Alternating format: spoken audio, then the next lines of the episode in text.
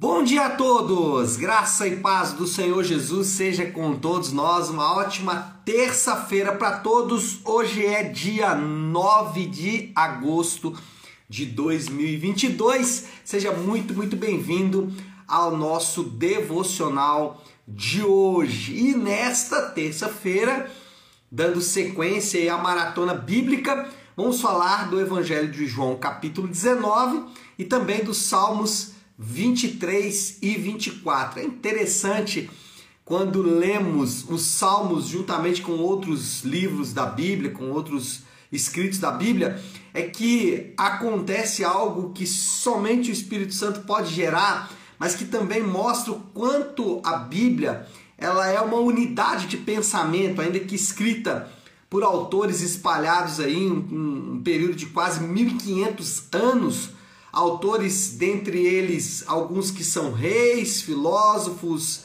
é, teólogos e etc., e outros homens comuns, homens simples, homens ah, jamais do povo mesmo, enfim, você percebe que apesar dessas diferenças, nós encontramos uma grande unidade de pensamento e hoje isso mostra de maneira muito clara, porque nós temos aqui a história da crucificação no Evangelho de João, no capítulo 19, e nós temos lá, de maneira não intencional, porque a gente vai lendo né, sem programar muito, Salmo 23 e Salmo 24, são dois salmos que falam exatamente do momento de Jesus na sua é, durante a sua vida, especialmente a sua crucificação, né? Mas também a sua ressurreição aí no Salmo 24. Bom, vamos lá, vamos seguir porque eu já tô já tô tangenciando demais. Vamos falar aqui de João 19. Deixa eu ler com vocês aqui um versículo que é o versículo 25 e 27. Hoje eu vou ler bastante versículo aqui porque esse esse capítulo 19 de João é riquíssimo. Inclusive eu tive problema aqui porque eu falei qual qual que eu vou separar. Resolvi fazer um apanhado geral aqui do capítulo 19 para a gente poder não perder nada do que tem de bom aqui nesse capítulo. Versículo 25 e 27, João 19, 25 e 27. Deixa eu ler aqui. Uh, 25 e 27. Aliás, é isso mesmo. Na verdade, eu não vou ler o 25 e 27, eu separei aqui o 25 e 27. Mas vamos lá, 25 e 27. Perto da cruz de Jesus estavam sua mãe, a irmã dela, Maria, mulher de Clopas, e Maria Madalena. Quando Jesus viu ali quando Jesus viu sua mãe ali e perto dela o discípulo a quem ele amava, disse à sua mãe: Aí está o seu filho. E ao discípulo: Aí está a sua mãe. Daquela hora em diante, o discípulo a recebeu em sua família. Bom, o que nós temos no capítulo 19 é o momento mais tenebroso e sombrio da história da humanidade.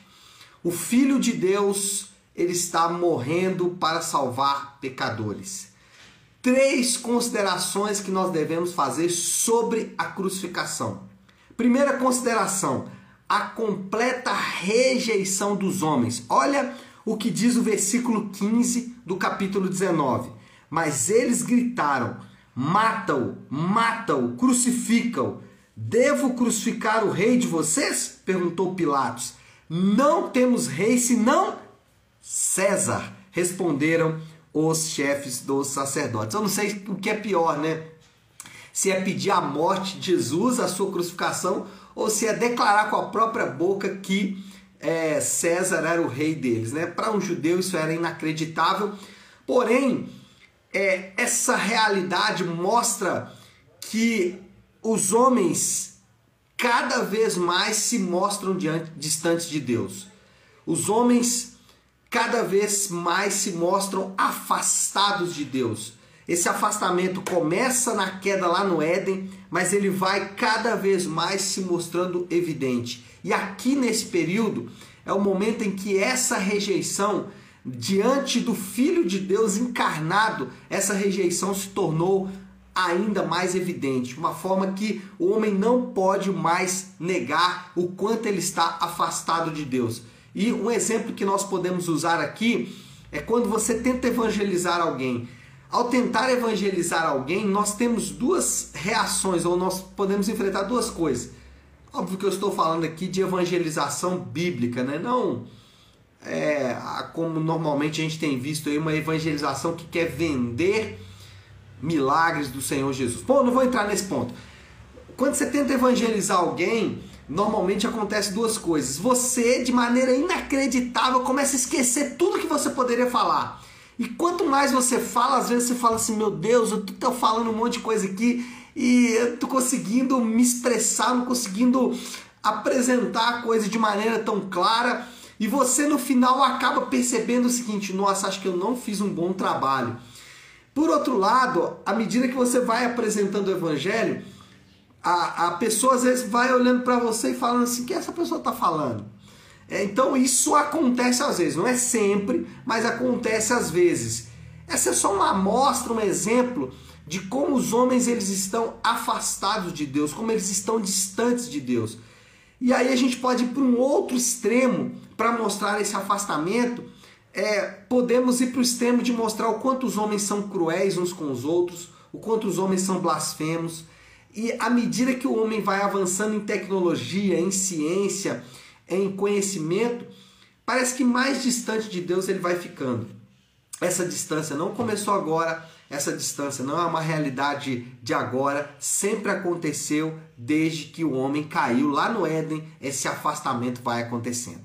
Segundo consideração aqui, o cuidado de Jesus com seus discípulos. Esse texto que nós lemos aí, né, do versículo 25 e 26, onde Jesus ele é, mostra Maria para João e mostra João para Maria. O que chama atenção aqui é que, mesmo diante da sua crucificação, mesmo lá já pendurado na cruz, mesmo já depois de ter sido açoitado, humilhado, zombado pelos judeus, depois de ter feito ali a chamada via dolorosa, né? Aquele, aquela via onde ele subiu para chegar até o Calvário de maneira muito dura, muito severa. Depois de tudo isso, ali em dor extrema, já pendurado na cruz, sentindo muita dor, sentindo toda a rejeição dos homens, Jesus ainda conseguiu orar para os seus discípulos. Mesmo diante de tudo isso, ele ainda conseguiu olhar para os seus discípulos. Irmãos, os homens rejeitaram a Deus, os homens rejeitaram o Filho de Deus, os homens crucificaram o Filho de Deus. E aqui nós já vemos o primeiro sinal do amor de Deus. Ele iluminou o nosso coração. Nós, quando fomos evangelizados, falei agora há pouco aqui da evangelização, nós, quando fomos evangelizados, ele iluminou o nosso coração para que nós pudéssemos entender o Evangelho. Eu costumo dar um exemplo que é muito interessante. Para para pensar. Será que você, por conta própria, você andaria com Jesus? Será que você, por conta própria, escolheria Jesus, escolheria a fé cristã? Eu acho bem pouco provável. Eu não escolheria eu costumo dizer que eu não sei, é, eu não sei se a eleição é incondicional como dizem, mas eu posso dizer que no meu caso foi. Não há outra possibilidade de ter chegado a Jesus a não ser por uma iluminação direta dele ao meu coração. Se os homens que estavam ali rejeitaram o Senhor, ele cuidou dos seus discípulos e ele iluminou o coração dos seus discípulos. Essa é a segunda consideração.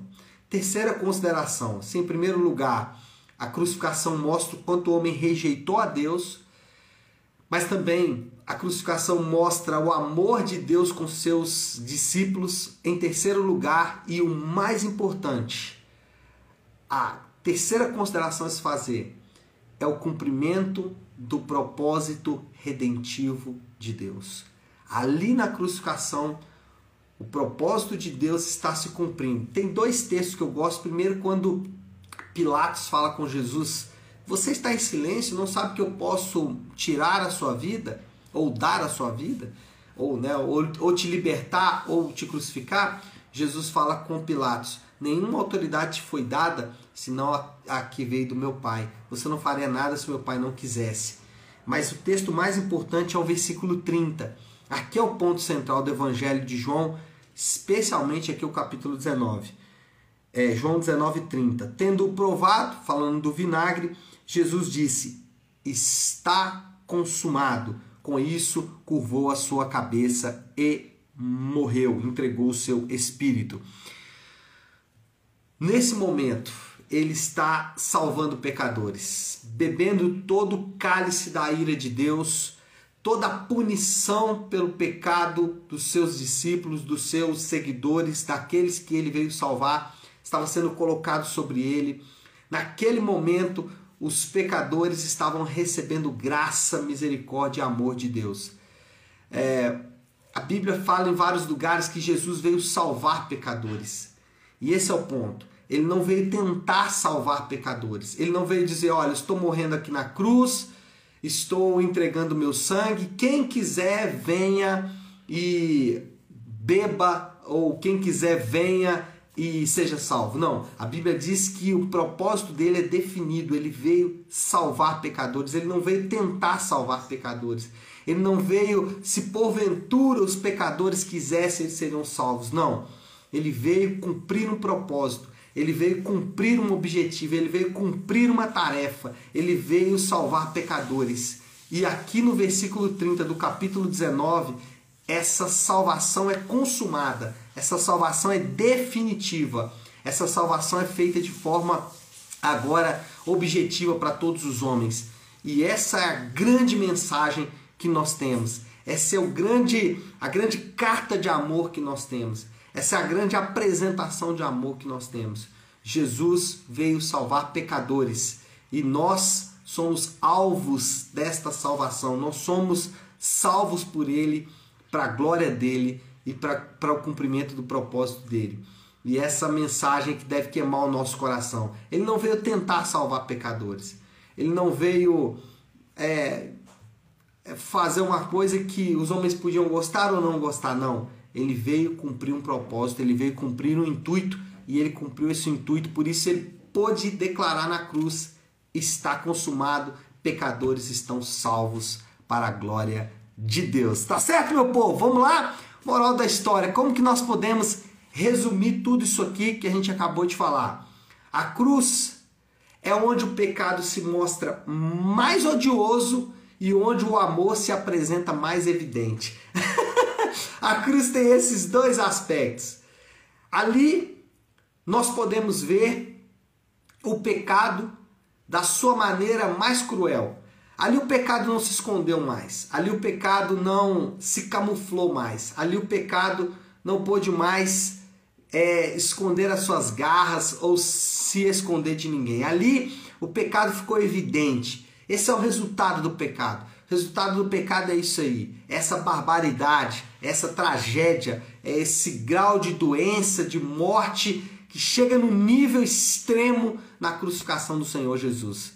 Ali o pecado se mostrou mais odioso. Quer saber o efeito do pecado? Quer saber quando, quanto o pecado pode impactar de forma negativa a sua vida? Olhe para a crucificação. Mas também é ali que o amor se apresenta mais evidente. Quer saber o que é amor? Quer experimentar amor? Quer viver amor?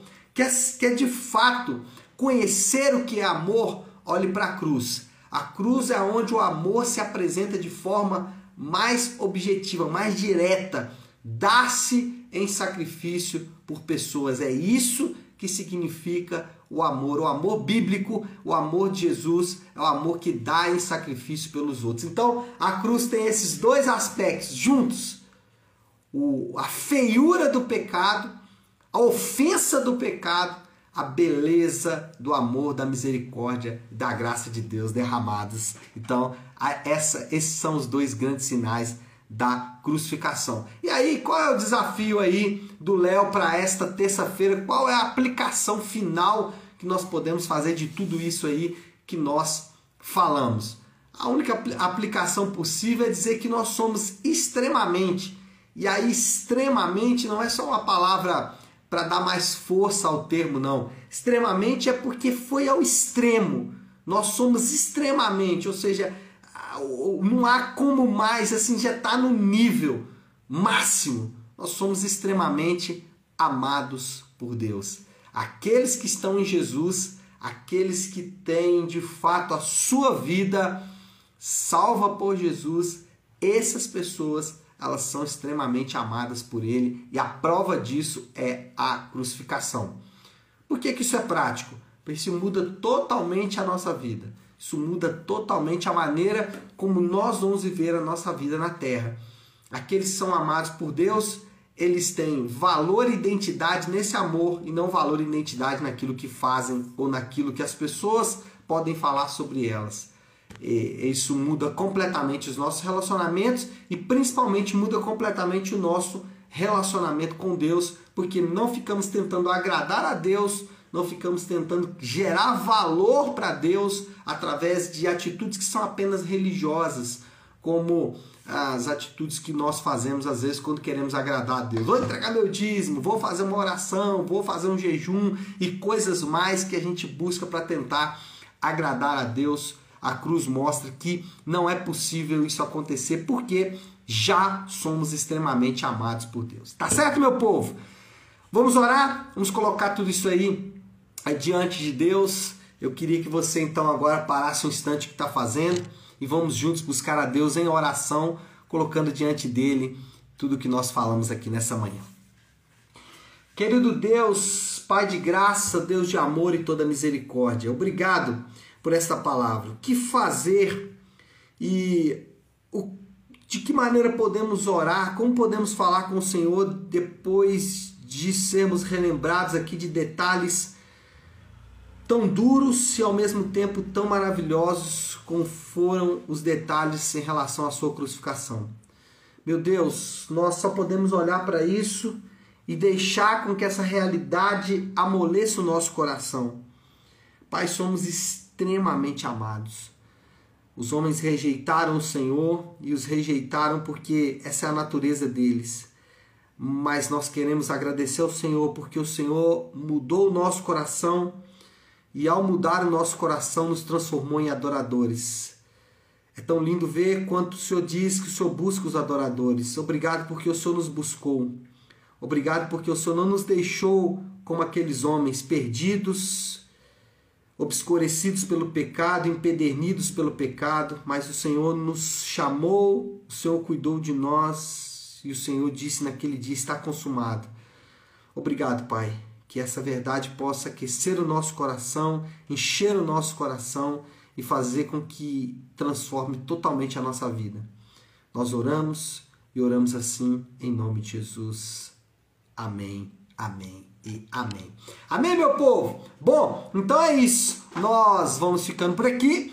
Que Deus te abençoe. Uma ótima, uma excelente terça-feira para todos. Fiquem com Deus.